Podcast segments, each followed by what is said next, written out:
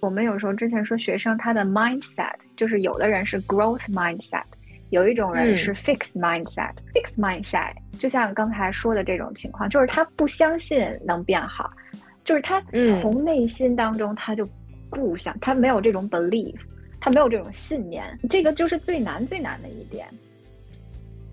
因为他这本书也反复强调了，就是说有一些理念，你撑死的是说把马儿领到水池边。但是你无法摁住马儿的头让它喝水，就是真正去是的去把这种理念去理解和贯彻，那是喝水的过程。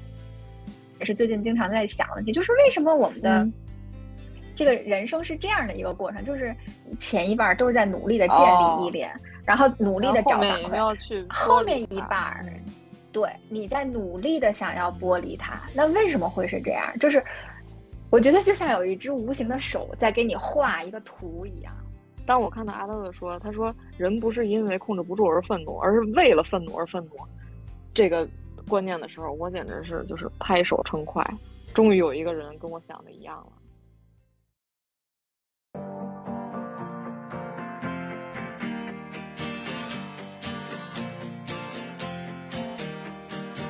你的童年，我的童年，好像都一样。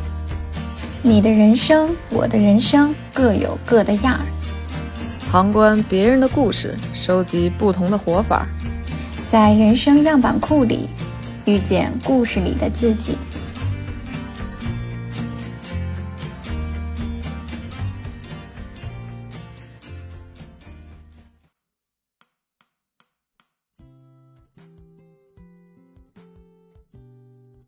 Hello，大家好，我是在中国北京的绿大仙儿。Hello，大家好，我是在英国牛津的丽丽。欢迎大家来到本期的人生样本。这一期呢，我们想聊一个主题，这个主题是一本书，这本书叫做《被讨厌的勇气》。嗯，哎，这本书真是相见恨晚啊！就是 我是。我是前一阵儿，呃，也是非常偶然的一个契机，是因为我做了一个小小的决定。这个背景呢，就是因为我不是偶尔老得去上海出差嘛，然后，然后北京飞到上海的那个路程吧，就非常的恰好飞机大概是两个来小时，但是它整个那个过程就非常让你难受，因为你要睡觉你也睡不好，因为刚开始起飞的时候得有个十来二十分钟吧。你那个椅背不能调，然后呢，然后就是你就很难受，然后还还得打开遮光板什么的，然后你你可能刚睡个二十分钟，他又开始送水送饭，然后送水送饭完了，然后没过二十分钟，哎，又开始降落了，然后椅子又不能那啥，所以就是。之前好多次就是特别难受，然后我就想，我靠，那我就在飞机上别睡觉了，我干点干点事儿吧。然后你看手机什么的，眼睛也累嘛。然后我就说，那次我就突发奇想，我说我带本书吧，然后这样我就不睡了。然后我就整体这样一个来小时是吧，还能稍微看两眼书。然后就鬼使神差的就摸出了这一本，其实也有好几本呢，然后就摸出了这一本。然后这一本呢，后来我就发现这是一个非常正确的决定，因为他这本书，他他那个书写方式还是蛮值得那个。表扬的，就表扬，就蛮值得赞赞许的。对对对，它是一种，它是一种那种就是纯粹的对话体。然后这种对话体，我记得应该之前应该几乎没有过这样的书吧，反正我是没看过。然后他那个对话体就就就给你一种就是代入感，就是好像你是一个。其中一个人，就可以先介绍一个背景。他这本书其实是心理学家阿德勒的那个他的理念的一个阐释嘛。虽然是两个日本人写的哈，然后但是它里面其实有两个人在对话，一直是这两个人，一个是一个。年轻人，一个有着诸多烦恼的一个青年，另外一个呢，就是啥事都看透的一个哲人，然后就是就是就是代表着阿德勒的那些那些观念嘛。然后他其实可能是一直在辩论间，然后这个哲人去去解开这这个青年的一些困惑或者苦恼等等的，是这样。所以他那个对话体就当时让我觉得，哎，还是因为有一些问题，其实你你内心也会产生嘛。就比如说到那儿的时候，你说这事儿不合理啊，然后那个青年也在那问说不行啊。对，你这是胡说八道呀，什么什么的，然后就还是挺提神的一本书，要不然一般那个飞机上你会看着看着特别困嘛。然后这个 就是我读它的那个场景，然后就是我基本是去去的过程中读了一点儿，然后后来出差那几天晚上没忍住又看了看，然后回程读完的，所以就是整个这个过程吧，就让我觉得我。出差回来之后，我就变成了一个新的人，换了一个人。对，就这个新的人可能也是因为就是比如说那那段时间我有一些苦恼，然后在读的过程中呢，哎，就有一些苦恼可能也被些许的给化解了，然后有一些事儿可能就能想得更通了，然后你就会觉得哎呀，我不是原来的我了，然后就这种感觉，嗯，比比较。你觉得重点是哪个部分被更新替代了？这之间有几个点，我就突然觉得，我去，这这这这是我的知音啊！就是说我之前其实一直有有那么可能有一两条吧，就是我一直觉得自己很奇怪，但是别人都都都都不 care 的一些点，然后就被他说出来了。这个点待会儿可以聊到啊。然后就是怎么说呢？这本书它它有一个核心的一个基础论调吧，就是说。他说：“所有人的烦恼或者问题，其实都源自于人际关系。”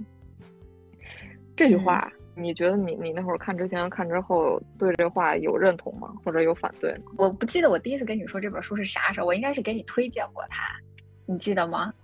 我不记得，我只记得咱俩刚开始录播客的时候，你有提到这本书里哦句子哦，那个时候，哎哦，我记得那个时候应该是，那就是二零。一一年的时候，对吧？什么一一年？不对，二一，不对，二零二一年的时候，那我是二零二一年的时候自己做工作室那段时间看的这本书。然后我当时为什么看这本书？实际上是因为我听了另一个播客里的一个深陷中年危机的人，哇哦，他推荐了这本书。然后我就觉得，哎，因为那个主播我很喜欢，所以我就去看他说的这本书。他当时在播客当中呢，就提到了你刚才说的这句话，就是说我们的烦恼都源自于人际关系。就是其实我听到他说这句话的时候，就觉得，哎，这本书的观念应该是我会比较喜欢的，比较吸引我的那种，所以我我才去看的这本书。嗯。所以，当我翻开这本书的时候，这句话已经是先入为主，在我脑子里，我就知道这本书是围绕这个东西去讲的嘛。所以，真的读到那个部分的时候呢，并没有说很讶异或者是怎么样。呃，但是当我在那个播客当中第一次听到那个主播说这句话的时候，我就感觉，嗯，这个人通透，然后就是觉得去 看一下他的想法是这样的。嗯，他其实他是这么说的，说就是说。你如果这个宇宙里只有你一个人，那你就就就没有问题了，你肯定没有烦恼了，因为你你就就你一个嘛，就是啥啥事儿都以你为主了。但是这不可能，咱们都是存在于关系中、存在于社会中的嘛。然后所以就是你与其他人的交互过程中，然后就会产生泛指的所有烦恼，它基本是这个意思哈。当然我这个理解也比较浅薄，咱们就是因为现在刚读第一遍嘛，我想着再过一阵儿再读一遍。这种书肯定是这个常读常新的感觉哈。哦，对，还还有一个点，我觉得特别神奇，就是我为什么一直没有读这本书？你看，包括你都也提过，对吧？就是因为我刚开始我把这个名字误解了，就是它不是叫被讨厌的，它叫被讨厌的勇气嘛。我刚开始一直以为是有一种勇气，它被讨厌。然后我就，然后我所所以就没有激起我那个那个想读的心，你知道吧？我就说啊，哪种勇气会被讨厌呢？当时我就有一个潜意识。你的理解是不是有一点 曲折？难难道只有我一个人这么理解吗？所以后来我才讨厌的勇气。对，原来他说的是你要你要有精神。对，被别人讨厌的勇气，那这我要是先开始理解成这个了，那我不分分钟就打开看了，因为我本来就是一个，就之前咱也聊过，有点怕被别人讨厌，有点怕这个尴尬等等的这种事情嘛，对吧？所以这个也是，也是一个，就是算一个机缘吧，就是之前一直没有读它的一个机缘的原因，哪怕晚，但是咱也看到了，对吧？看到就有收获。而且这本书还有一个挺挺好的，就是他那个编辑上的一个小小心思吧，就是他纸书那一本儿，呃，里面还夹带了一个小册子，他会把他的所谓他叫干货版，就是他的一些金句啊，或者一些核心的这种观念，他会印在这个册子上。所以呢，咱们也可以就是顺着这个 内容，然后稍微看看哪些跟咱们自己这个呼应，感觉最强烈，就可以聊一聊哈。你看他这个。第一条写的是说阿德勒原本是弗洛伊德主持的维也纳精神分析协会的核心成员，但是后来两人因观点对立而关系破裂，然后所以阿德勒根据自己的理论创建了这个个体心理学。然后，而且反复强调说，阿德勒不是弗洛伊德的弟子，就是弗洛伊德，咱们大概有了解，他是心理学上这个开山鼻祖吧，算是，就是这这这种地位哈。然后他就是创造的这个分析协会，应该是也是吸引了不少那个就是心理学大师。他可能是先开始为了壮大他的这个学派吧，但是后来你看像阿德勒，他他提出的相对意见那个决裂了，然后然后后来好像说还有一个那个荣格也是大心理学家，也是跟他。就是走着走着就就分道扬镳了，反正就是我看是说，这个阿德勒其实他本身的人生就已经是成功逆袭的那种典范，就是战胜自卑、战胜内心的弱小，然后逆袭的那种一个人生样本。所以其实他，我觉得这个人本身就是还虽然是很古老的一个人，应该是呃，好像一八几几年、一八七几年吧，但是他的思想你现在。但是把他的思想放到现在这个社会看，依旧是非常非常现代的。就是我觉得这个就很很很厉害了。其实，对，就是当然他个个人背景我没太了解，只知道他的身世有些坎坷，就小时候老生病啊，然后还是什什么的，就是整体有些坎坷。但是就是他那些观念，我真的觉得就是就哪怕放到今天，也一百个人里能有一个人能践行吗？也悬。只能是吸取他的部分部分精髓，嗯，哎，那他还活着吗？哦，他肯定不活着。你在说什么呢？不是一八几几年这样，不是不是，我是想说他活了多久？就是这么通达的人，是不是能长寿一点？嗯，我们可以我们可以这个给一个具体的数字啊，他应该是一八七零年。但是他是什么时候去世的呢？一八七零到一九三七，哎呀，没活多大呀，六十六十七，六十七就不行了，我天，还可以吧？嗯，他是那个奥奥奥地利维也纳人。嗯，好，那我们继续啊。就是他，但但是但是这个篇章里，他一直在就，我记得他好像反复强调了，说不是弗洛伊德的弟子。就我隐约有一种小小的感觉，就是说他为什么反复强调，显得有点小心眼儿呢？就是生怕别人，生怕别人觉得他和弗洛伊德产生了什么干系嘛？就是我觉得这个应该是作者想要强调的，不是阿德勒本身想要强调的。嗯，有可能对这两位日本人，因为因为说阿德勒他可能这本书里的这些观点，可能是他诸多论文。文里的一个提取，所以这两个日本人肯定也是，就是经过了一点点再度创作吧。嗯嗯嗯，咱们继续看啊，他这个第二条就非常厉害了，其实也是一个很很根本的一个他和弗洛伊德的区别。他说的是阿德勒心理学考虑的不是过去的原因，而是现在的目的。就是弗洛伊德之前一直倡导的是说，假就是如果你现在处于一个状态，那一定跟你的。过去有关系，是你的过去决定的。比如说你的经历或者原生家庭，导致你现在，比如说你有一些心理的一些呃欠缺呀也好，咱不能说是疾病哈，或者一些就是现在的烦恼等等的。然后，但是阿德勒呢，他是那个呃目的学说，就是说他主张的是每个人他都有能力去改变自己，完全看你自己对你的过去怎么想，然后这个过去对你产生什么意义。说弗洛伊德那套说法，嗯，他会让让人陷入一种就是你无能为力的境地，因为你的过去肯定无法改变了嘛。对对对，然后就是那那你现在这个遭遇的，难道就是你注定要遭遇的，而且你对对此毫无毫无办法吗？但是阿德勒的意思就是说，你过去怎么着咱不管，咱看现在，而且看想你怎么解决这个事情。所以就是你如何看待你现在遭遇的问题，然后决定了你你未来能够怎么处理它。我觉得这个是一个真是挺挺根本的一个。一个区别吧，嗯。嗯，我同意这一点，因为很多时候大家都会说你的，比如童年经历或者你 原生家庭带来的创伤怎么怎么样，但其实我觉得就是你首先要相信的是这个东西它不是决定性的，嗯，就像我们在这个儿童心理学上那天讨论的看一些文献也是，就是基因这个是你嗯骨子里带的，你无法改变，它是有影响的，在你的整个的小朋友的发展历程中哈。但是，环境同样有非常非常大影响，这个环境就有太多太多方面了。所以其实就是永远是二者相互作用的。其实我觉得那个就刚刚这两派呢，实际上并不是说谁就是站在天平的绝对的百分之百，它也是其实是，呃，互相怎么说呢，是一个动态平衡的。有比重的，嗯对，但前提是很多人会陷入到过去就就是塑造了现在的我，然后怎么怎么样，然后他就放弃了说，其实重要的是你怎么看待过去，而而嗯不是说过去到底发生了什么。对，就是另一个方面讲，其实就是阿德勒的这个，他是说的是一种发展的眼光去看待人生或者看待问题，而不是以一个静态的眼光。你如果静态的话，那就真的是无从改变；而但是你如果告诉一个人你无从改变的话，那他会更绝望，然后可能会产生更大的问题，对吧？但如果是一个发展性的，那你就是你自己有办法，你通过你自己思想的调整，然后去找到一些出路或者出口，那这个就给人的希望感就完全不一样。嗯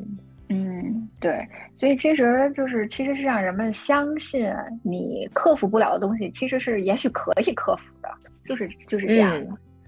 是的呢，他这里举了一个例子嘛，他说就是说，如果一个人不想出门儿，是因为他嗯。不想到外面去，所以才造出的这种不安的情绪，而不是说他因为受了某种创伤而不想出门儿，其实是一个呃有有有目的产生的一些一些原因，它不是由情绪产生的一些推出来一些其他的结果，所以这个也是挺就是反常识的一新的一个观念。对对对，就是很多人，比如说，或者有些人说，嗯，说自己害羞、社恐什么的，但其实你往往深里倒，是会发现他其实是害怕那种，比如说，呃，被人拒绝那种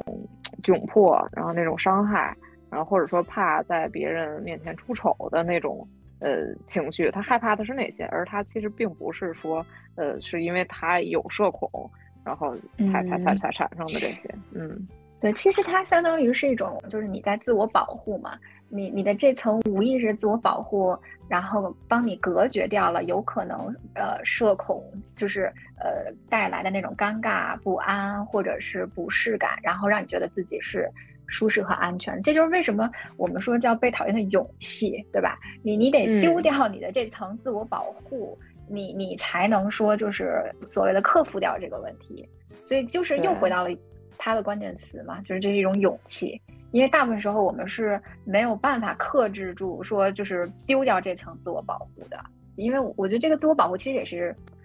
怎么说呢？就是有的时候是你下意识就是会去做的，因为我们不希望自己处在一个不舒适区嘛，对吧？嗯，所以就是你不自觉的、不自主的就会披上这个自我保护。所以就是这个时候呢，你就要召集你的勇气，拿掉这层自我保护。那这个就是最难的部分。嗯，说白了就是别太要脸，是吧？嗯，不要太在意说这 这些事情。对你只要稍微脸皮儿别那么薄，哎，那被别嗯人怎么认为又怎样呢？是吧？嗯，但确实就是他其实这个观念其实可以让咱们意识到，就是呃，我们大家都是在为了某种目的而活着。就是当我们之后再产生一些呃情绪啊，或者一些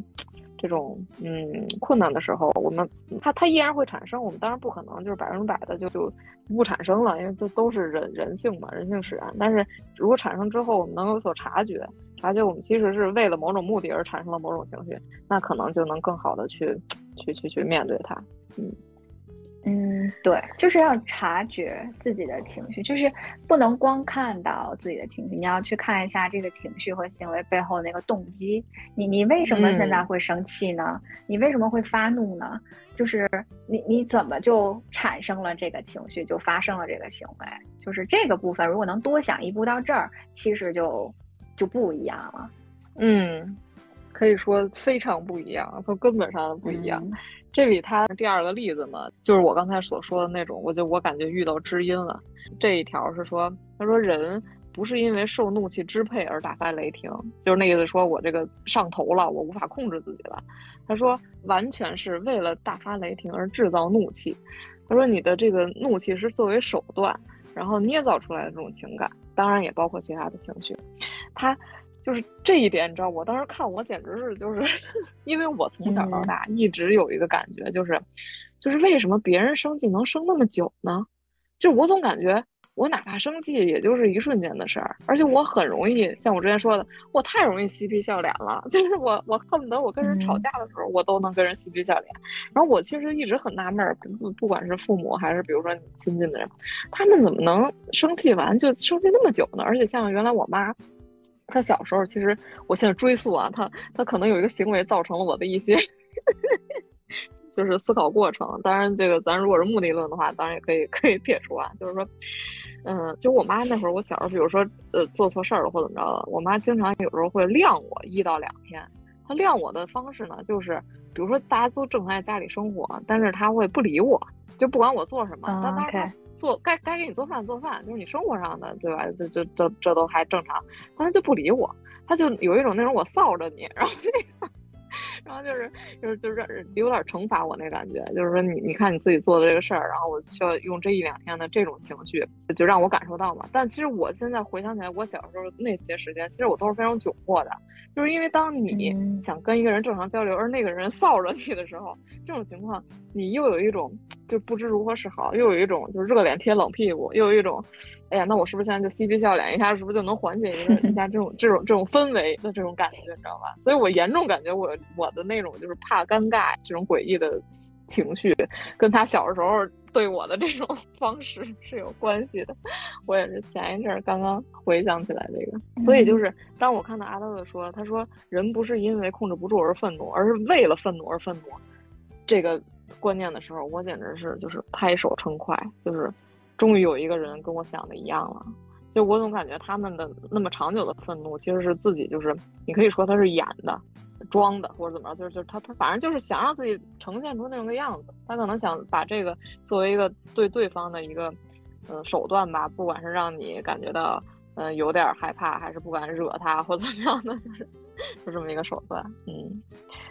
他这里举了一个例子嘛，他说他为了证明他这个，说比如说。嗯，有的时候家长在特别愤怒的跟小孩儿在在生气的时候，嗯，大家可能会觉得，哎，这个是怒不可支了，就是就完全无法控制的一种愤怒发泄。但其实如果这个时候班主任打了一个电话，那这个这个大人就会非常迅速的，就是转转换这个嘴脸，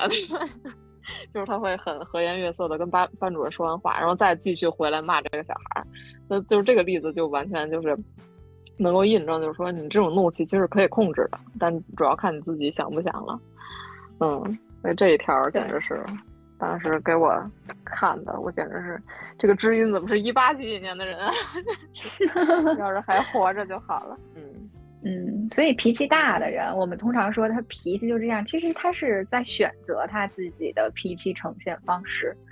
所以对，其实如果套回我们刚才说的呢，那这种人可能就是。不是说他真的控制不了，而是说他在这个情境下呢，选择用这一面去来应对环境、应对外界，这个可能是他会觉得安全和舒适的方式。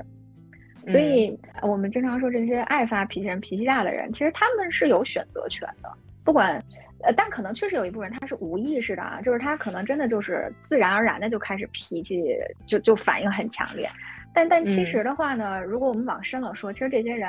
已经在潜意识中做出了选择，还是是这样的。是，但是就是我是感觉，还有一部分人，他可能因为过往的这种生气之后，再往后那个事件可能就变得比较好处理。嗯，比如说对方会对他这种盛怒而 而畏惧，或者做出一些让步等等的，可能他就是觉得，哎，这是一种挺好的一种方式，或者对工具。然后那以后就开始惯用这种方式，甚至可能惯用到自己都没有特别的去觉察了，就是自然而然就发生了那样嗯，哎，这个真的是，虽然说是新颖吧，但对我来说不新颖。我就是从小我就一直有这个困惑，他可能解开了我这种困惑。嗯嗯，接下来他还说，人之所以不幸，正是因为亲手选择了不幸，而不是因为生来就不幸。因为你认为不幸对你而言是一种善。他这里的善是打引号的啊，虽然是善良那个善的那个字儿，但他的意思其实是就是形容的是一种打引号的好处。就阿德勒这里他说的是，就是当人们有这种情绪的时候，他不是因为他自己无法改变这个局面，而是他觉得可能，呃，这个局面其实对他来讲是有好处的。这种好处怎么理解呢？可能乍一听觉得就还是很不可理喻啊，这种就人本身已经不幸了，你怎么还这么说人家？但是这种好处可能是，比如说举个例子，就是假设你有一份就是很痛苦的工作，就这种工作的领导也不见得多么赏识你，然后还每天给你压活儿，然后比如九九六啊，或者总是在加班啊什么的，当他。说自己工作很繁重的时候，可能这个背后有一种善，就是在于，呃，他可能就有理由去忽视一些别的方面了，比如说他在生活上，比如说，嗯，对自己的这种身体健康的一些忽视，或者说对家庭的一些忽视等等的，是有这么一种借口。如果工作不繁重，那别的方面是他自然而然应该去重视且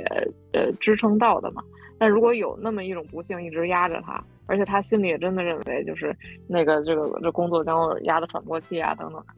但就有可能背后就深层次的原因是是内心有那样一个借口的一个需求吧啊，所以创造出这种总嘴边挂着就是工作很累很难无法挣脱的这种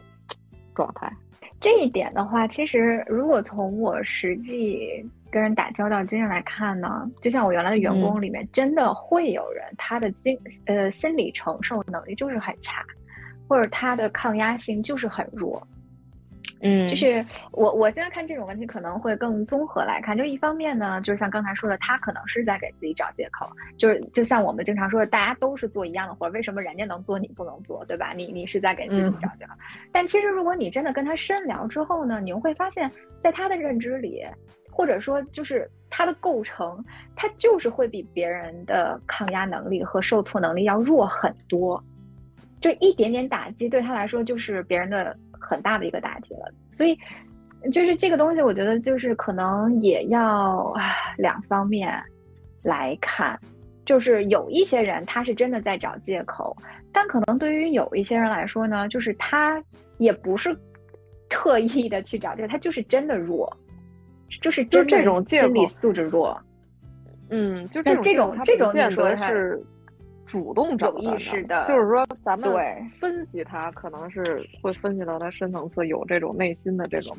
带引号的借口，但其实可能他思想上他不是主动找的这个借口，而是这种就是自发的就产生出这种念头，但只不过这个念头背后的那个深层次心理原因他自己也没有。他还意识不到、觉察到那一层，对对对，其实还有这么一层意思。他说，就是说，你现在的你之所以觉得不幸，是因为你自己亲手选择了不幸，而不是因为就是外界或者生来就导致你不幸。但是这种这样一种角度，其实可能还是在于你如何去看待你所正在经历的事情，对吧？还是一种目的论的一个表现。嗯嗯，这个有点像我们这个。我们有时候之前说学生他的 mindset，就是有的人是 growth mindset，有一种人是 fix mindset，就是呃 fix mindset，就像刚才说的这种情况，就是他不相信能变好，他不相信自己可以做到，就是他从内心当中他就不想，他没有这种 belief，他没有这种信念，也也不相信。会会有区别，就是自己只要这么做了就能发生改变，他不相信，所以就是这这个就是最难最难的一点，就是对于这种人来说，你把阿德勒他的学术这个这个这个理论就是摆在他面前，他不信，所以呢，嗯，你你就无法在他身上就是这个东西就起到任何的呃发生任何的改变。那有的人呢，他他就是 growth mindset，你甚至给他一句话，阿德勒的一个一句话，他马上就能。想通，然后他马上就能够衍生 更多，所以所以你说这个不是说你你让他了解了阿德勒说的这个呢，他就真的能怎么样？其实也也不一定。但是呢，就是我觉得多接触就是没有坏处，就是这个。嗯嗯嗯。因为到现在为止，我们依旧不知道这种 fix mindset 你怎么改变它。这个你你通过后天环境呢能改变一部分，但但是他的主观信念是非常非常。非常非常重要的一一个一个因素，那这个东西呢，你你怎么能很好有效的改变它呢？就就还是一个待解的问题。嗯，真的是，就我感觉那种思维，咱们咱们说他这个 mindset，其实就是思维模式吧。可能这种人如果真的他非常根深蒂固的，非常的这个 fixed，那除非可能人生中发生特别巨大的事件或者转变，否则可能真的比较难以变成那种成长性的、发展性的，嗯，那种思维模式，对吧？哎，确实是，就是你说这个，我好像之前看过一个文章，就是说介绍，就是国际学校的那种教育方式吧。当然，当然不是抨击，不是抨击这个传统公立学校，就是说国际学校那种，可能他就会在就是更多的方面去引导小孩长出这种这种 growth mindset，尽量的去去去保持开放性，保持这种可发展的这种态度，而不是说就定在定在这一点，我就再也改变不了了，一切都无法更好了，就这种，嗯嗯，对他这里说的是，就说。有些人之所以无法改变，是因为自己下了不改变的决心，那就是这种固态 思维模式的人，确实是比较难。嗯，因为他这本书也反复强调嘛，就是说有一些理念，你撑死的是说把马儿领到水池边，但是你无法摁住马儿的头让它喝水，就是真正去去把这种理念去去去理解和贯彻，那是喝水的过程，但是就是走到水池边这个过程。可能就就已经很难了。你要再说喝水，那就真是每个人的这个命数吧，只能看什么时候 想想开，什么时候去接接纳这种新的方式。嗯，那这一段呢，说的是，嗯，人都处于追求优越性这一个希望进步的状态中，树立某种理想或目标并为之奋斗，呃，为之努力。同时，对于无法达成理想自己，就会产生一种自卑感。越自负的人越自卑。表现的好像自己很优秀，继而沉浸在一种虚假的优越感之中。健全的自卑感不是来自于与别人的比较，而是来自于与理想的自己的比较。这个还是蛮对于就是自己认识自己这块儿还是挺有用的一个理念。我感觉，就是所谓自卑感，其实咱们原来好像也也听过一个说法哈，就是说那种就是特别自负的人，其实可能他内心深处其实是更自卑的。他可能是在表面一直在强调，或者说一直在粉饰一些 别的东西，然后来掩盖他的自卑。他这里提到的这个概念，其实就是叫健全的自卑感。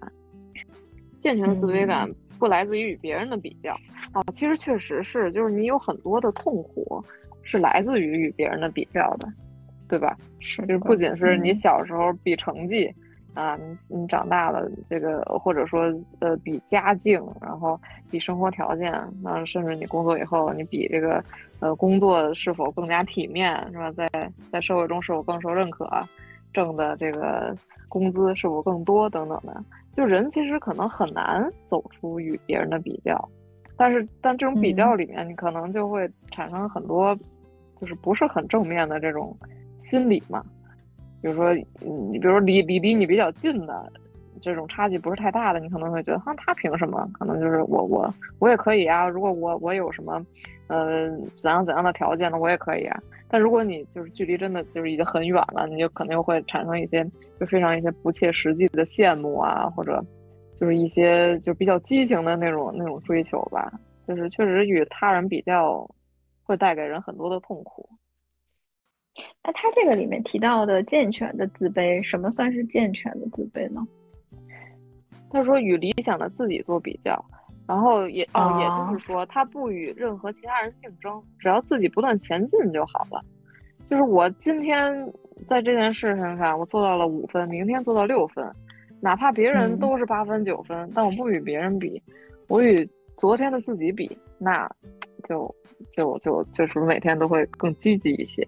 嗯嗯，其实就是咱们说的，别别把这个标尺挂在人家身上，挂在自己身上，就是这样。我好像前两天看一个什么呢？就是说，其实所谓这个自我，有的人其实他是依附于关系的自我，就是他永远需要一加一才能够找到自己。这个那个另一个一可能是伴侣，可能是朋友，可能是呃其他社会关系。那更好的、更健康的，就是你不依附于那个加一，你自己就是一，你就是一个真实的，你本身就是一个真实的，然后坚实的自我了。那其他的关系只是更加的促成你去发展自我人格，这个就是一个更更健康的东西。可能大部分人，我觉得像你刚才说的那种。就是他经常跟别人比，或者他他总是生生存于像我们刚才说这种嗯人际关系中，就是就是因为他自己是不稳的一个核，所以他需要依赖于挂靠于那个加一，然后让自己的这个一呢更写实一些，就是因为他本身虚，所以他需要挂靠。但是可能就我们所追求的状态，就是你本身已经就足够实了，然后其实那其他的东西就是锦上添花。嗯，是。哎，你刚才这么说，我突然想起来，多年以前在还有人人网的时候，我我我看过一个人的状态，他写了这么一句话，他说：“友情就像棉被，就是他的意思是说，棉被是帮你保温的，而前提是你自己要有这个体温，棉被才会给你更多的温暖。”而不是说，你如果是一根冰棍儿，那棉被也捂不热你啊，就是 就是就是就是这种意思，就有点像你刚才说的那种，你必须先有一个自己坚实的衣，那别人的衣对你来说才是加成，而不是说没有第二个衣你就变成零了。嗯嗯，其实我觉得有一点可以，就是可以自己去体会一下，就是你习不习惯，比如说一个人去做一些事儿。你像我有的时候，大部分人可能你去做什么事儿都想叫着一个人。对吧？尤其是你像我现在在国国外的话呢，我就发现我身边有一些同学，就是他们做什么都得就是，哎，有没有人一起去做这件事儿？有没有人一起去做，嗯，那件事儿？他们就希望能就招呼多一点的人。但有的时候，我觉得这件事儿如果自己做，不是会。挺好的吗？就是更更方便，呃，更自如，更更呃，对对对，所以就是其实可以去看看有多少情境下你是希望有人跟你搭在一起的，有多少情况下你自己呢就是已经是自洽的了，就是也许可以看出你多大程度的是依赖于关系的，嗯。嗯，是。他这个说的可能也是因为一个。呃，人人都有的一个底层的一个心理状态嘛，就是说希望进步，这个是很正常的哈。我们都求这个每天都能有呃新的进步，然后但是这个进步就是不要与别人相比，与昨天的自己或者过去的自己比就可以了。嗯，这个也是一个挺解放自我的一个一个想法。你如果这样的话，就是可能就是别人不在了，那你每天比自己好一点，可能还更加容易。也更加容易快乐，对。其实我觉得这个就是就是得意识到一个点，就是你所以为的这些环境，你所以为的这些关系，它的前提都是你有一个自己的认知框架。就是所有的，其实你你感受到这些关系也好，或者是环境也好，是是因为你的脑子它在它在运转，对吧？就是。如果有一天你的脑子就是关闭掉了、shut down 了，其实所有你以为的这些关系还有环境，就其实并不存在，就没有了。呃，我我想说，就是所有的这些东西，它的前提是你自己有一个呃运转的系统。所以，其实我们所有的目的都是让自己的这个运转系统更精密、运转的更更高效。所以，其实。嗯，最最划算的还是就是去修呃，去去精进自己的运转系统，而不是关注于别人的运转系统在想什么，他是呃做了什么。因为当有一天你的运转系统杀蛋，也就是说你的生命走到终结的时候，你你闭上眼的一刻，所有这些关系，所有你以为的这些价值，就就其实它就是消失了，直接就消失掉了，瞬间消失。所以所以就是还是就是关注于自己吧。是，主要是放过自己，其实也就放过别人了。嗯 嗯。接下来他还说，这个核心的观念，说的是呢，阿德勒心理学否定寻求他人的认可。我们并不是为了满足别人的期待而活着，他人也不是为了满足你的期待而活。如果一味寻求别人的认可，在意别人的评价，那最终就会活在别人的人生中。其实他这一条就是完全在扣他这本书的主题嘛，就是被讨厌的勇气，就不寻求他人的认可，哪怕被别人讨厌，那我们也可以自由的去过自己的人生，而不不不受他人这个认可或者一些呃观念的支配。嗯，你怎么看这一点？这个我觉得真是挺难的。首先，咱们必须承认，人需要认可感，对吧？就是。不管是来自自己的这种成就认可，还是说来自他人的，然后然后现阶段呢，反正我是觉得我还是就是很受他人认可的这一这一半条腿吧，这这一条腿的支撑。就是说，当获得来自他人认可的时候，我会很高兴。所以这也就意味着，可能当无法获得别人认可的时候，我会可能有一些沮丧或者恐慌，或者就是其实是处在那种希望被人认可的状态里。就这，我觉得这一条就是我目前的这个修行啊，就是也就是中间而已，就是远远达不到他说的这个状态。嗯，你现在大概在我想在哪我哪个部分？没有，我只是想到，因为前两天我们课堂上有讨论一个儿童发展阶段嘛，就是说儿童的道德观发展，然后说了那么几个阶段，也是一些之前的理论学者提出，然后后来我们的老师就说，你们觉得你自己在哪个阶段？然后我们就觉得自己可能还在倒数第二个那个阶段，还没有发展到最后一个阶段。然后我们老师就说，其实你们要知道，很多人一辈子都发展不到那个阶段的。最后的那个 E 阶段，就你可以理解为像阿德勒这种，就是人生通透了，你知道吧？哦。但是我们老师就说，其实很多人他可能只能发展到 C 阶段，只能发展到甚至就就 B 阶段。这个是跟很多因素，比如他的教育、他的环境是是相关的。所以就像你刚才说的，就是我们追求这种不受别人的这种观念呃和评价左右的话，其实这真的确实是一个，我觉得就是那种。刚才说的那种通透阶段，就不是所有人都能就是百分之百了。嗯，对，可能人群中有百分之三十的人能到达这个阶段，就已经非常，我觉得就很多了。就是是这种，我觉得应该没有那么大比例。嗯嗯，而且我其实还在想一个问题，也是就是刚才你提到的，就是关于这个人人的一生，因为我现在上的这个课程更多是研究。孩童阶段嘛，对吧？在孩童阶段，我们之前讲一个理论叫这个 attachment theory，就是呃所谓的依恋嘛。呃，比如说孩子和他的养育者，呃，会发展出比如说安安全型依恋，或者是这种什么呃焦虑型依恋等等哈。呃我就在想说，其实人呢，他他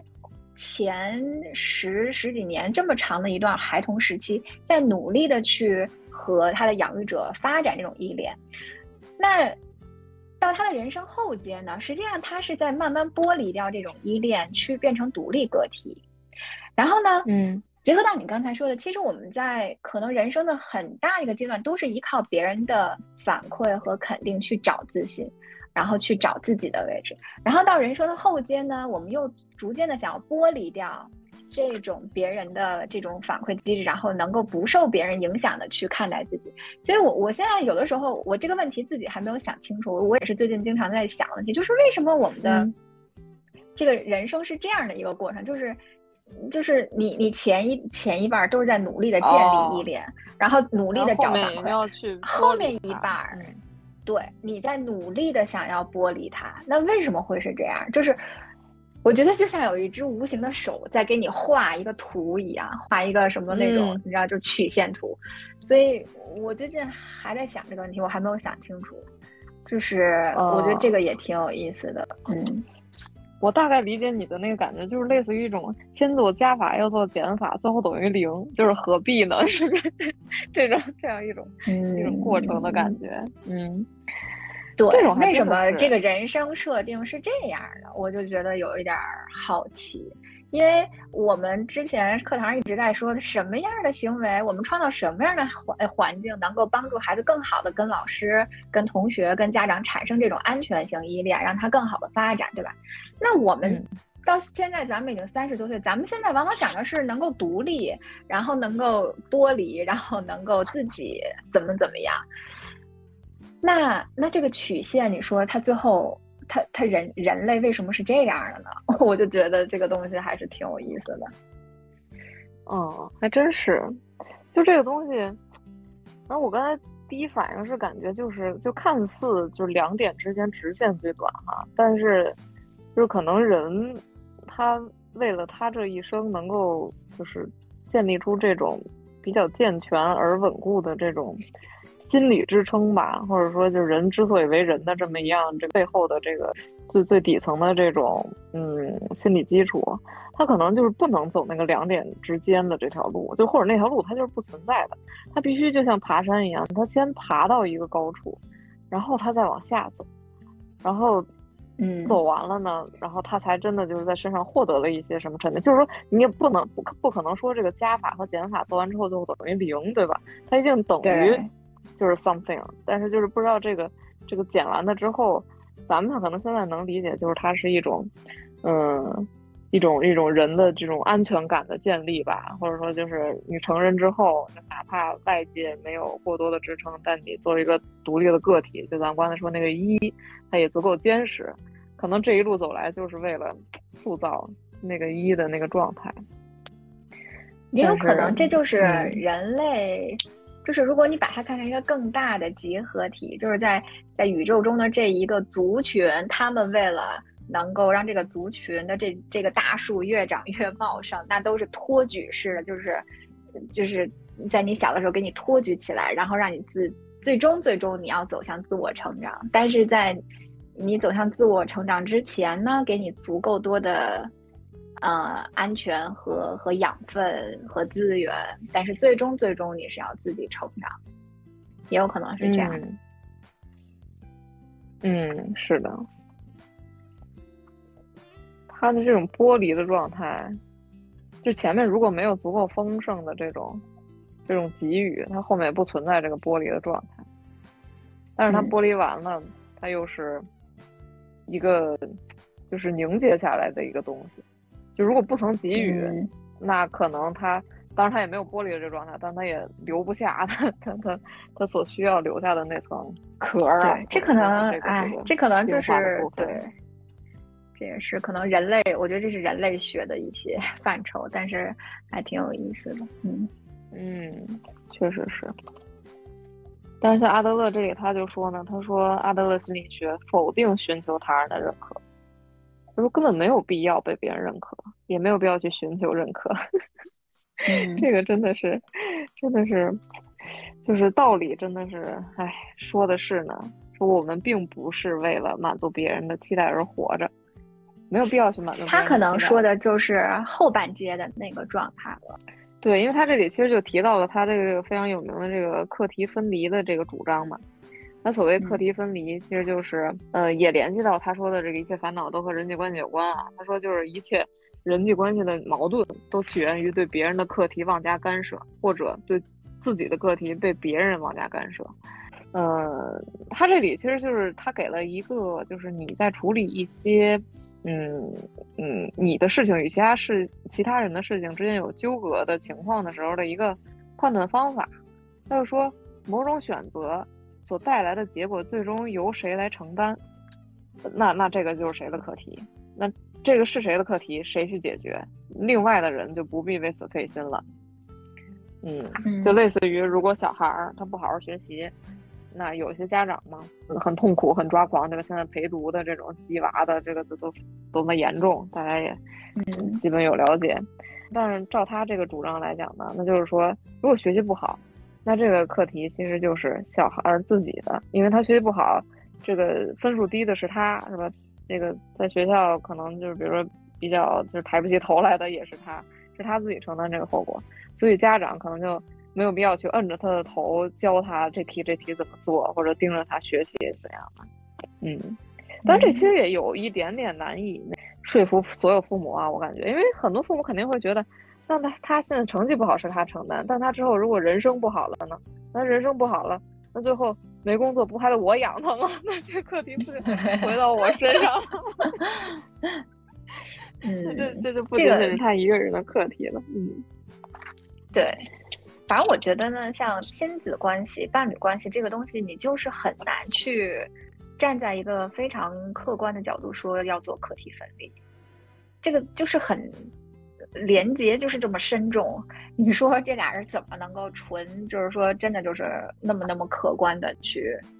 我我觉得很难很难。这个就是一个理想状态。其实他说的更多的是，确实是，就是觉得这种。这种公式啊，放在应用题上最难的就是套进去这个公式，发现哎，怎么套怎么都都套不进去。嗯，所以就是我觉得，如果真的是应用于实实践的话，大家一定要根据自己的呃真实情况去去，一定要去做平衡。就是也不是说这个理论觉得就是哎很新颖，然后就拿过来应用于我的真实生活，那有可能又走入到另一个极端了。是的，他这里引申刚才说的有一段呢，是说，就是说别人如何评价你的选择，那其实是别人的课题，你根本无法左右。这里面其实可能也会回应到，就是有一个好像也是心理学上的一个一个论调吧，就是说，如果人在某段关系里或者对某件事情感觉痛苦，那就谁痛苦谁改变。这个的底层原因可能是因为，呃，你。你本身不改变，你也改变不了别人，所以你只能 改变自己。就如果想让这个局面有所变化的话，外界完全不受控，那你只能改变自己。就像他说的这个，别人怎么看待你，你的选择，你的人生，你也没法改变。所以呢，那他们觉得不好或者好，那都是他们自己这个内心活动了，也就是他们的课题，与你无关。你就当那些就是没有发生，就嗯可能会好一些，嗯。嗯，哎，而且有的时候我发现我自己，比如说对方不改变，我改变，但我发现我自己也改变不了，那那可能还要再去寻找新的解决方案，就是也谁也不是说说这个那么好说就说改变就改变，对方很难改变，那其实自己也很难改变呀。是的，所以就是这里面的变量，其实那就还有一种就是说，要不要自己与对方的。这这层关系还存在了，对吧？就是你你你，如果两方都改变不了，那唯一的变量就是，那我们这个关系取消掉，那可能就是谁都不用改变了。就 因为我记得我当时听那个，就是我第一次听那个播客那个主播提到这本书的时候，就是因为那是一个男男主播，也是人到中年，他是跟父母的关系 危机是什么？我很好奇。哦，他他就是跟父母的关系非常非常不好，然后可能当时他是生了一场病，然后他就是相对来说需要一些新鲜的那个。就人生观的注入，所以他当时看这本书，然后他当时就是说他跟父母关系非常非常非常不好的那种，然后他，嗯，那他后来发现就是他也改变不了父母，然后呢他又不想被父母改变，那就是两两方之间离得远一些。所谓的离得远一些，就真的就是逢年过节呢，呃，发个信息，就是我我我不知道这个物理接触模式。对，会不会存在于很多的，就是中国家庭当中？因为我觉得好像确实会有这样的情况，就是你和上一代人之间，谁也互相改变不了谁，然后互相这个去妥协呢，又非常非常痛苦，然后就会把距离拉远。然后你会发现，距离拉远之后，这个问题呢，其实它确实就一定程度解决了，真的是这样。所以就是说，哎，这个 也是一个解决办法，嗯。确实是有，因为我记得有一个说关于婆媳关系的那个一个一个笑话或者梗吧，但其实也是就是真实可行得通的。就是说问一个男生说你如何处理这个婆媳关系，然后那个男生说让他们少见面，就是嗯，真的真的是有效的。嗯，从物理层面上，你断开之后，其实是为了降低一些问题它发生的概率。就如果一些问题一年只发生一两次，对吧？那它也不会对关系有什么实质性的伤害。但如果你天天发生，那这个事情就就就是一个量变到质变了。嗯，对。其实如果再说一些结合实际的话，你记不记得 Papi 酱之前采访，就是说她和她老公怎么去处理两方的那个父母的关系，就是不见，不需要，就是像传统意义上说大家聚到一起什么拜个年就不用，然后各回各家，各找各妈。就春节的时候也挺好，就就我觉得就是，就是这个这个就是一个很好的实践应用，就是不需要像传统意义上的必须大家和和气气，然后你来我往，其实不用，就是这个所谓的别人的评判是可以剥离掉的，你就去找你们两方之间的这个关系尚能这个健康运行的一个最最好的距离嘛。嗯，对，这也是，因为他们可能发现那种模式其实会产生更多问题，所以这种模式如果大家能够达成一致，那真是再好不过了呢。对，那像这种，你看阿德勒这个核心论调啊，就是自由就是被别人讨厌，毫不在意别人的评价，不害怕被别人讨厌，不追求被他人认可。如果不付出以上这些代价，那就无法贯彻自己的生活方式。也就是不能获得自由。就这个形容的真的非常理想，让人心潮澎湃，但就是很难落实啊。这个就是偶尔呢往那边靠一靠，因为自由它一定一定是有代价的，那不是所有人都能承受这个代价，所以就是既不要追求极端的说百分之百自由，也不要去陷入百分之百的这种被别人想法做，就是还是回到之前说的去找平衡。就如果你发现你是一个陷入别人这个。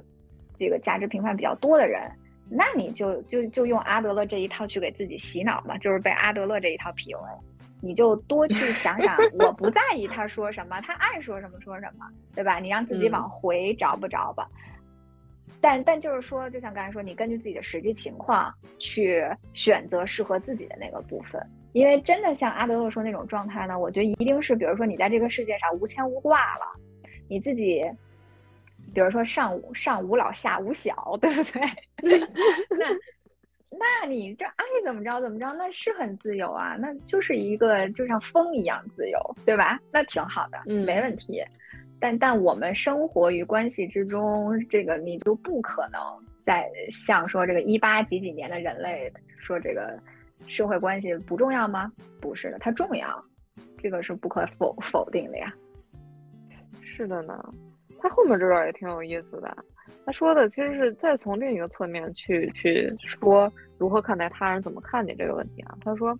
一味在意他人怎么看的生活方式，正是只关心我的自我中心式的生活方式，而实际上你并不是世界的中心，只是世界地图的中心，你是共同体的一部分，而不是中心。就这个角度也是，也也也可能有一定程度上能够疏解大家，就是有时候。真的很纠结别人看法的那个状态哈，就是你就是因为你，当然你真的那么那么在意那个时候，可能确实像他而言的，把自己看得太重要了，就是我也太重要了，我我让人家讨厌了，或者我我让人家不舒适了，或怎样，其实你把自己看得轻一点，那。那自己对别人产生什么，可能也会轻一点，是不是？我我觉得阿德勒他这一套呢，实际上是给自己，就是说白了就往回找不着，因为他前面是说你要把自己看得重要一些，把别人看得不重要一些。那到这儿呢，我觉得他实际上是说你也没那么重要，就是 就是他自己，我觉得他也不是那么就是极端的说，我就是怎么怎么样，他就希望那个。我觉得他在这里想说，就是你要告诉自己呢，你很重要，但是你没有那么多观众，所以呃，就就不要说就是表表演给谁谁谁看了，就是是这样的吧？我觉得，嗯，对对对，因为咱们有时候很重要的时候，你又对对，你又不是说舞台中央闪光灯都都聚焦在你身上，你也不是那么重要。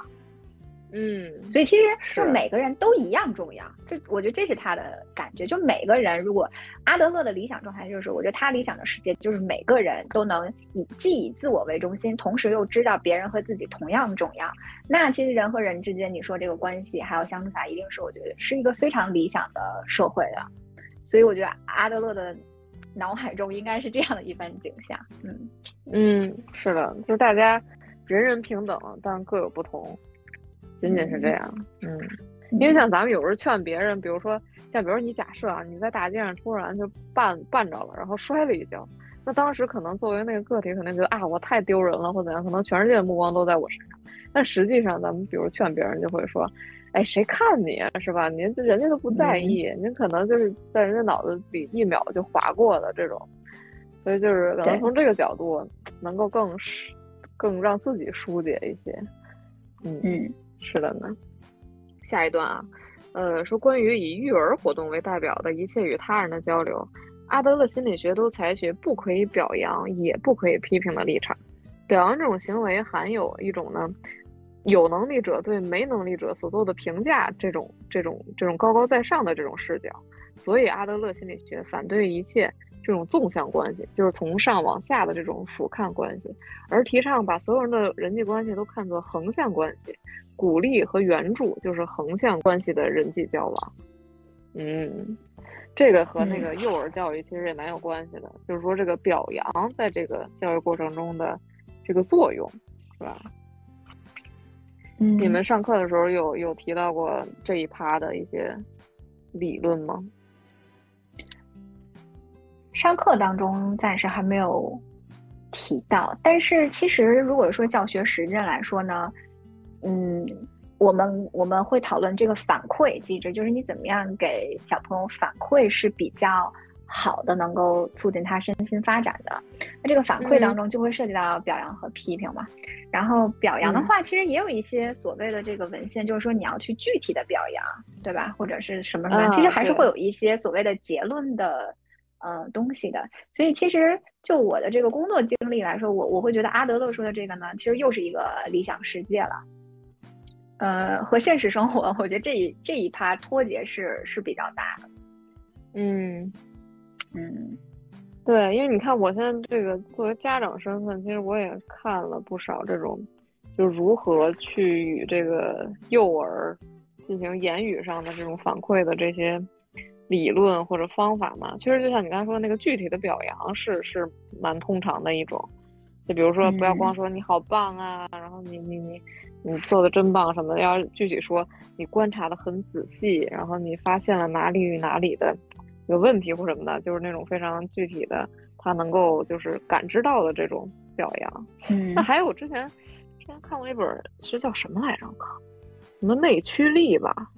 意思就是说。呃，奖励或者说表可以可以把表扬延伸成奖励这种东西吧，就是奖励这种东西其实是很扼杀内驱力的一种方式，就是因为大家他也可能也做过一些实验等等，你就会发现，如果先开始大家是自发的达到了某种程度，而你给他给予的奖励，那他下一次可能就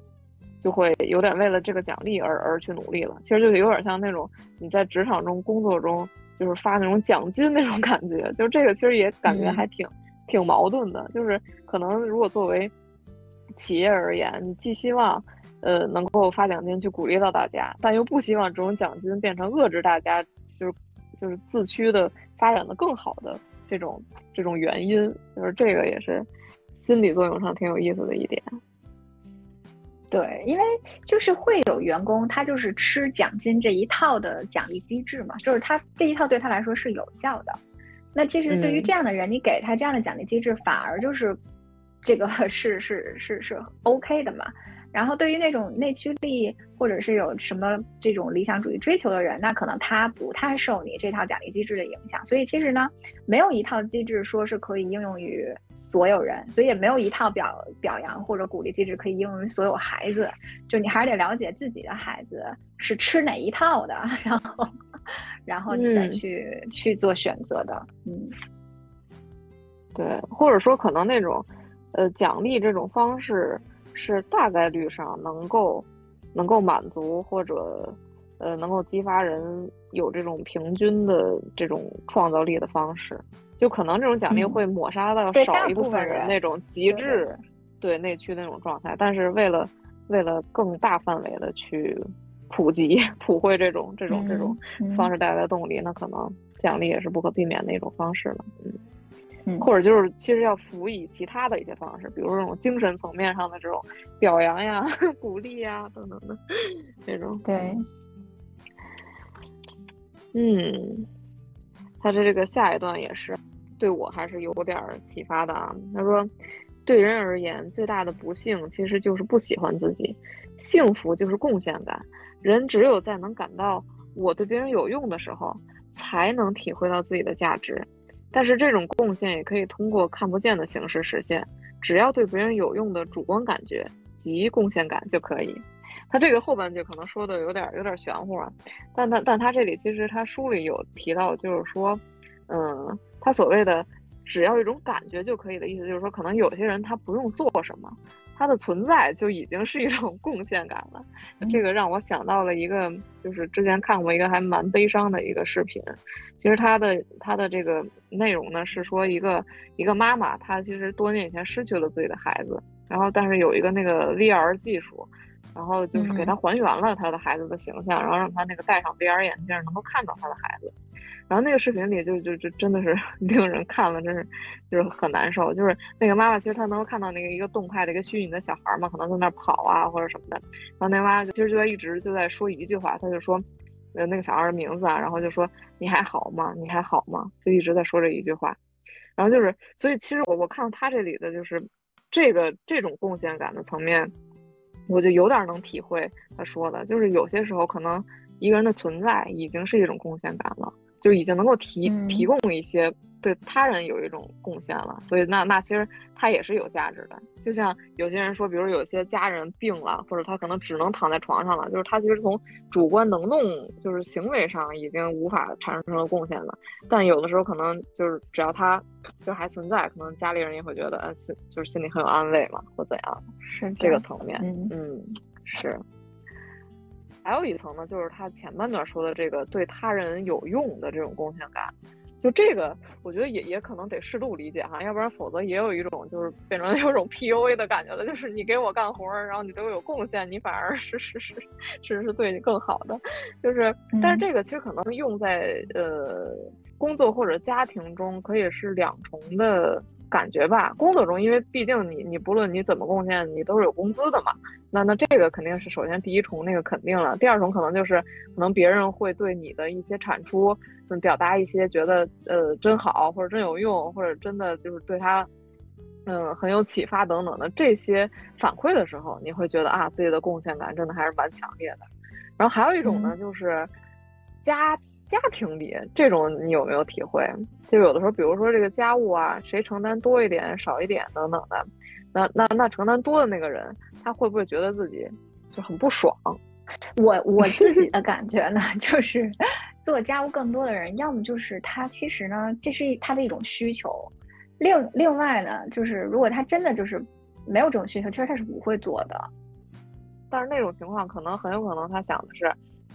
这活只有我看得见吗？怎么怎么别人就看不见呢？怎么天天就得我来干？就是就这种心理状态，我觉得。但其实我觉得这就是他的需求，他需要去做这个活儿，做这个活儿对他来说是一种正向获得，他就会做。就像我们说，他始终有选择嘛，他可以完全把这个活儿放在这儿，就是就是不做，然后比如等着对方做，或者就谁也不做，呃。但是他之所以忍不住去做呢，还是因为做这件事本身会让他更爽嘛，对吧？啊，其实对，其实可以这么说，就是说他去做，肯定还是他忍不了了，他忍不了了，所以他不得不开始起身。但是他这个起身，他首先是弥补了自己忍不了的那种。那个那个就是负向的这种情绪吧，但是同时有一部分负向他没法抹除，是在于他觉得这一部分明明别人也有能力去做，但是呢而没有做，他就会产生一些这种 怨念或什么的。其实这个角度我觉得还蛮适合去消解自己的怨念的。就有的时候像像像像我们家就是那个。我婆婆干活比较多嘛，但是我婆婆真的是就是，呃，神神仙般的存在，就是她从来不是那种，嗯，就是带着怨气那种干活，那真的是就是发自内心的，就是给给大家需要，就 是，对对，然后就我我其实原来我还我还一度觉得就这种奉献感真是我我说太牛逼了，我说我可有点做不到啊，然后什么什么的，然后但是我读了阿德勒这个，我就有一种感觉，就是可能可。可能像他就是他不会有这种明显的，就是说我有贡献感这种觉察，但是可能内心深处他得到满足的其实是这样一种状态。嗯，而且有的时候其实是在满足他自己的需求。嗯嗯，对。但是呢，就是说这个角度其实有的时候挺适合，就刚才我说有有那种怨念的人来来思考一番的，就是如果自己的这种就是其实还是看待这个这件事情的角度。嗯，你你一重角度是说怎么别人都不干就我干了，还有一种角度就是说我看到这活儿，那我为家庭做出了贡献，可能这个家因为我而比如更干净了一些，或者更更更有了一些好的变化等等的。就是如果 在后面这个角度，但是你确实会舒服一些，对吧？就是你不会就是就活儿也干了，然后怨念还积累了一兜子，就这种。对对对，嗯。是的呢，说到这个，我想到我初中的时候当生活委员，我觉得当时我们班好多人好像都不理解，就觉得这活多累啊。嗯，说这个你当时你怎么就愿意？我当时就是觉得这件事我做完我很开心，我很爽。然后班里班里卫生好，然后就是还能留下来，就是有的时候跟跟同学聊天，然后一块儿，我觉得这是一件很开心的事儿。我没有从这件事儿当中感觉到辛劳。但是大家都觉得我很辛劳。这不其实是我在满足自己的，其实是我在满足自己的需求，所以其实这个就是就是我觉得就是这样一种情况。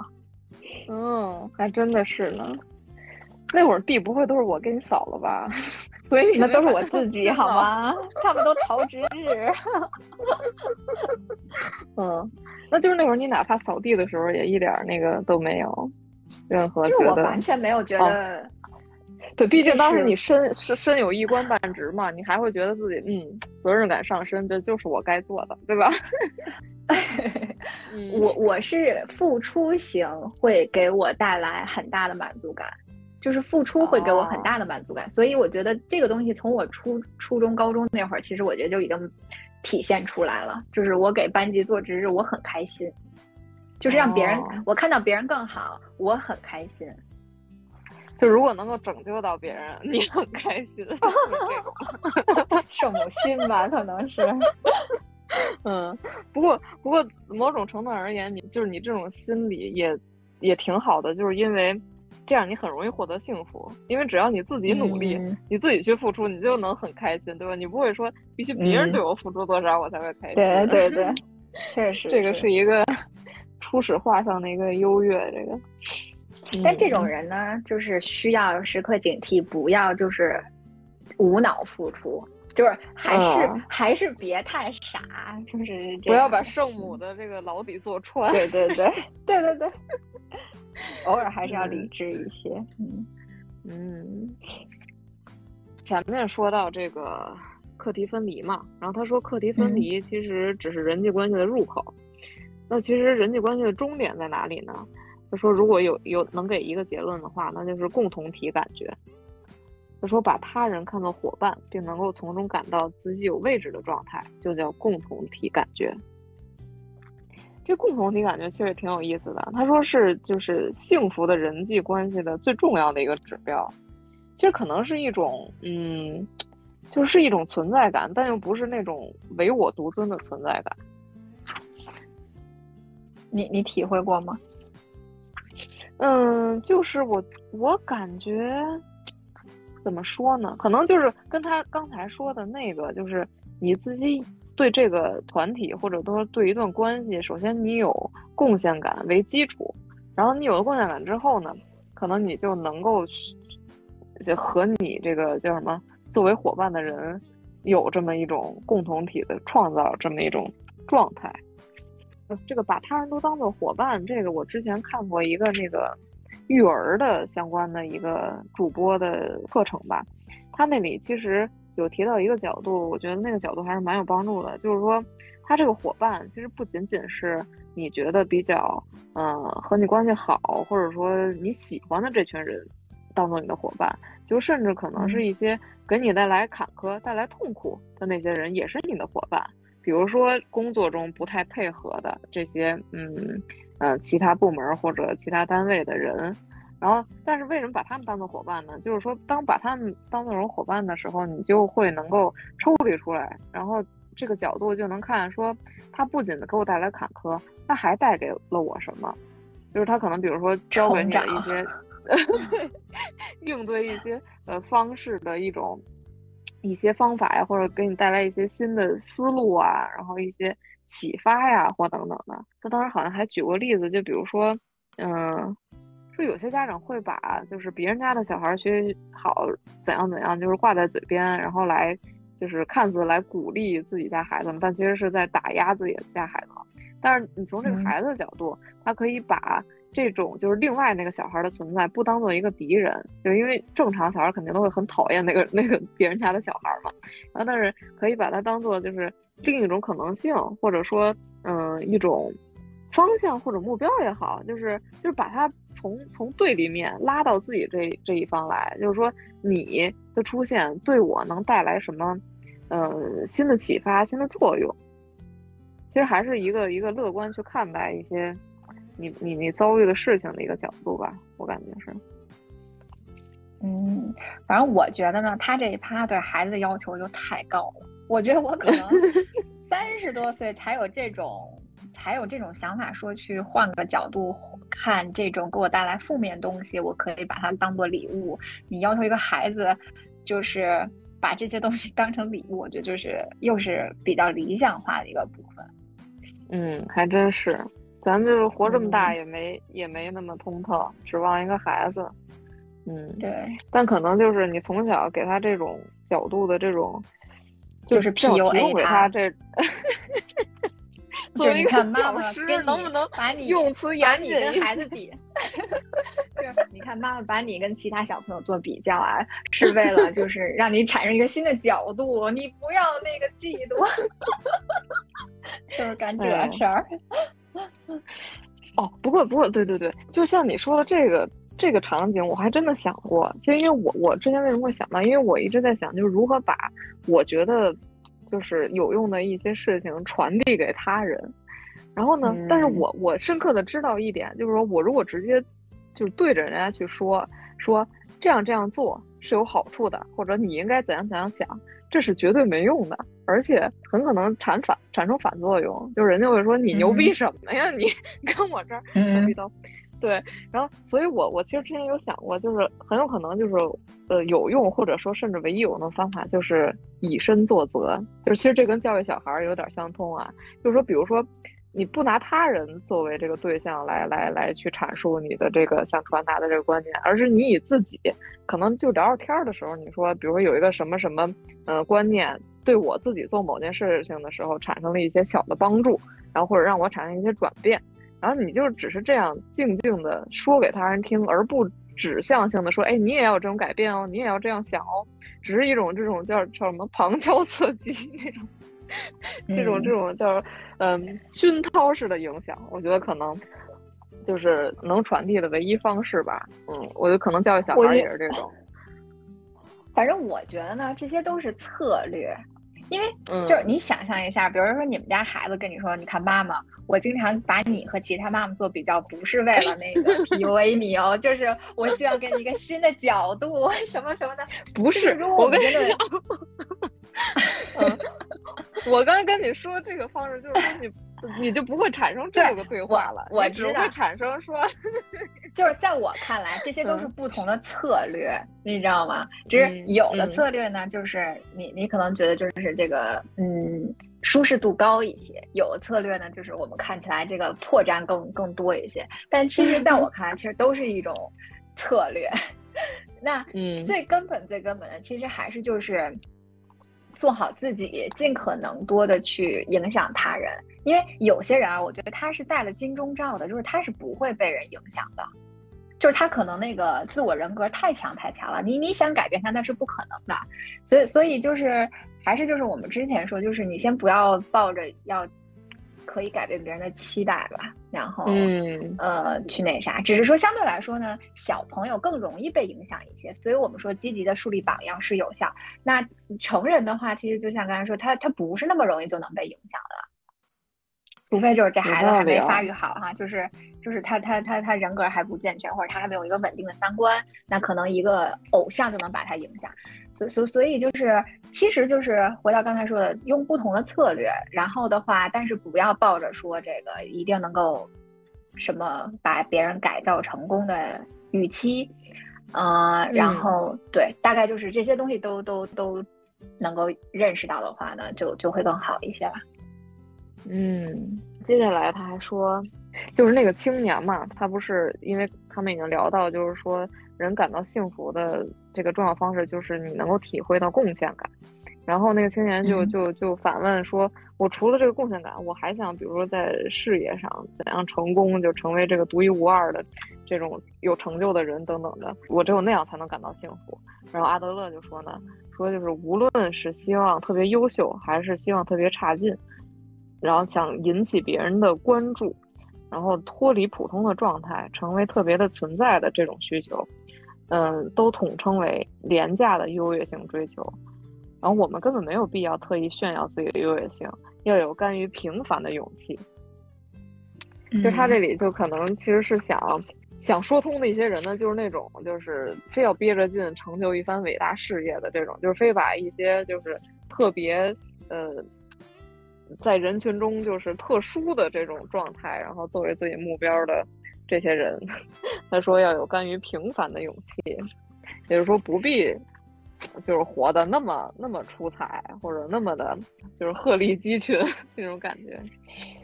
他还举了一个反方向的例子，就是说有一些，因为他不说嘛，就是呃，不论是特别优秀还是特别差劲，其实都是不是很呃理想的状态。特别差劲这里，他提到有一些就是不良行为的孩子，就是他可能会通过一些逃学啊或者割腕这种呃不良的行为，其实去成为就是家长眼中。就是一种特别的存在嘛，因为也也之前也有过那种报道，就是说其实有这种行为的孩子，他可能其实是为了引起家长的一些关心或者重视。那其实这种廉价的优越性追求，其实也就是特殊性的追求，也是就是不被鼓励的。其实我觉得从这个反面而言，我倒是更能理解他说的这个，就是嗯，不必做这样的事情，因为你嗯不做这样的事情，你也理应就是得到周围人的关注啊或者关心。嗯，我也是这种感觉，就是阿德勒说的这个状态呢，一定是你努力过、追求过之后，呃，没成功。那我觉得呢，他说的这个一定程度上实际上是起到了自我安慰的作用。对，但是你不能一上来就跟一个小朋友说，你只要甘于平凡就好。这个一定是你在人生的末期，就是你走到老年的时候，你才发现甘于平凡。也也许是好的，但是，我觉得你把一个这个这个这个观念灌输给一个一个青年的话呢，其实我，嗯，我我是持保留意见的，嗯嗯，确实是这个又像是你说的那个，就是那个依恋状态哈，就是你刚开始可能人都想尽可能多的去获得这些，就是不平凡的这些能力，获得进步，嗯，对的，对，但是后面你又要。逐渐逐渐走向说，哪怕平淡，哪怕平凡，我也 OK 的这种心态，也是一个先上坡再下坡的就是一个状态。嗯，我觉得阿德勒可能提醒我们的一点就是不执着就好了，就是你不要执着于说这个东西我必须百分之百拿到啊，那那这个就是陷入了不好的。那这个时候你需要阿德勒说的这些话提醒自己，就是不要陷于这种执着就好了。嗯嗯。确实是因为他后面紧接着就说的是，嗯，计划式的人生不是没有必要，而是根本没有可能。其实可能也就是说那些就是执着的一定要取得成功的这些人的心态，就是他是不可能的。人生它就是有那么多的不确定性。原来上一期说的，对，计划赶不上变化。对，所以这也其实引引出了他几乎这本书是最后的这个观点吧，那就是说人生其实是连续的刹那，我们只能活在此时此刻，人生最大的谎言就是不活在此时此刻。他说的这个，哎，确实是对于一些追求人生意义的人，可能是说给他们听的。嗯，这一点其实咱俩应该是和这个。呃，这个一八七零年的阿德勒应该是连通了的，都还是，嗯就是活在当下的这样的一个状态了。嗯，因为就是他说人生最大的谎言就是不活在此时此刻，这种状态可能描述的就是那些，比如说活在今天，那总在为明天或者后天在担忧的人，比如说我能不能升职加薪呀，我能不能那个考上某某研究生啊。我能不能就是获得一些最最好那些机会，然后就就一下就是人生鲤鱼跳龙门了呀，等等的，就是这种那种状态，可能是就是阿德勒所所形容的，就是尽量不要处于的一种状态。他说，就是你其实拥有的仅仅是当下，那你就活在当下就好。前面的事情呢已经过去了，它对你也不起决定性作用。后面的事情呢，你也不知道，你其实就是。每一个当下，每一刻你都活在当下，然后这个当下，它就像一条虚线一样，组成了一条曲线，然后也就是你的人生。嗯，没错。嗯嗯，他其实也并不消极了，就感觉就是说你不问过去，不问将来的，但是你全情投入在此刻，及时淋漓的活着的这么一种感觉。嗯，对，就是好好把自己的生活就每一天过好。而且他的这个最后说什么呢？说人生的意义由你自己决定，并不存在普遍性的人生意义。其实也就是说，就是我们总在问嘛，人生究竟有什么意义？但其实这个意义，每个人他是不一样的，对吧？就是每个人，嗯，你所你当下所最在乎的是什么？那那个可能就是你的人生意义。自己的意义是自己赋予的。是的，你之前不是还虚无过一段吗？觉得人生无意义吗？后来 找到了，找到了，这 虚无主义啊，可以被一个东西治好，那就是忙。看来就是闲的，太闲了，就是产生了虚无。论文看不完，作业写不完的时候，你没有时间去思考。但是我之前好像看哪个短视频，看到是陈丹青吧，好像他当时说，就是主持人采访他，我不知道是提了什么问题，但是陈丹青说到呢，他就已经意识到，到他这把年纪，他意识到，首先生命就是偶然的。我不知道那个短视频你有没有看过，就生命其实没有任何意义，嗯，它它就是一个偶然，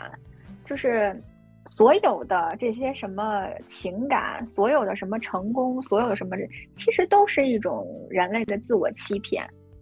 就是大概的意思是这个哈，就是我我我是转述，但是我我其实非常非常认同他的这些东西，就是呃，包括像我们今天聊的很多阿德勒的这些观点，其实有的时候你想想，它也是一种自我 PUA，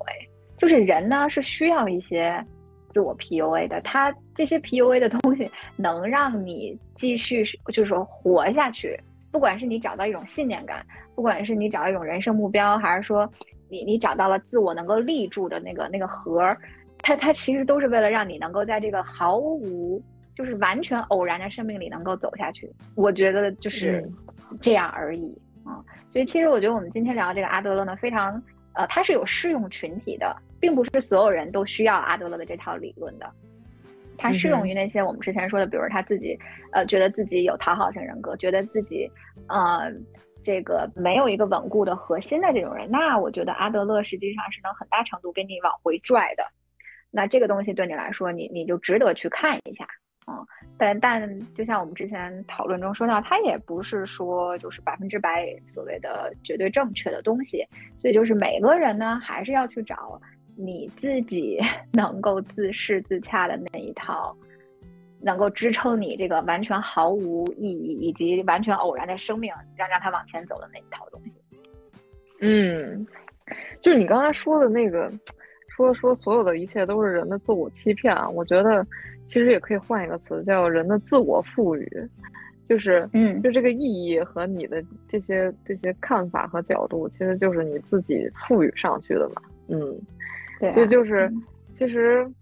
说来说去还是为了一个自我的一个自洽，就是你你在哪种状态和哪个思考方式下，你觉得自己比较舒服，然后能够积极的正向的去生活。因为不管人生有没有意义，你你你已经在活着了，对吧？所以就是对这个意义与否不重要，但我们就是舒舒心的活下去，这是第一位的。嗯，所以就是可能这个角度上而言。我们说它是 PUA 也好，不过 PUA 是本期的最最频繁关键词吧？就是说是 PUA 在的一些在本期对不是一个贬义词，只是一个代称。嗯，对对对，就是就是一种自我想开的一种途径嘛。嗯，是的，自我疏导。嗯，对。他这一直在强调，就是如果你想改变，那么。你是有这个改变的能力的，我觉得这一点对很多人都还是很有用的。当然，也是一个可接纳的心态下，他才对他非常有力量。嗯，他这本书最后其实还说了一句，我觉得也可以作为咱们的结尾了，就是他说这一切其实都可以由你来开始。不必去考虑他人是否合作，其实这也是一个就是你个人主观能动性的一个体现。就是不管你现在觉得是不是你周围的关系将你捆住了，将你陷在那儿了，嗯，你一直在等待他人做出改变，那其实是嗯没有必要且不可能的。那就是一切从自己开始，然后从改变自己的看法呀，改变自己的这些思考的维度。来开始，那就是什么时候都可以开始，也就是他所说的，你任何时候都有改变的机会。嗯，一个发展发展性的眼光吧。嗯嗯，没错。这本书我觉得还是值得反复读一下。那个说是这个一百分的状态，肯定无法就像那个实验室状态是吧，就是你只能无限趋近于，但不可能完全达到。但是这个趋近于的路上，其实也是，就是这个收获已经有收获足够了。嗯，对的，是的，嗯，好的呀。那我们本期就到这里了。如果还没有看这本书的同学，可以浅浅阅读一下哦。嗯，还是还是挺容易看下去的，就跟一本小说一样，绝不会枯燥无聊。嗯嗯，好的，那我们和大家说拜拜啦。嗯，好，拜拜。嗯，拜拜，下期见。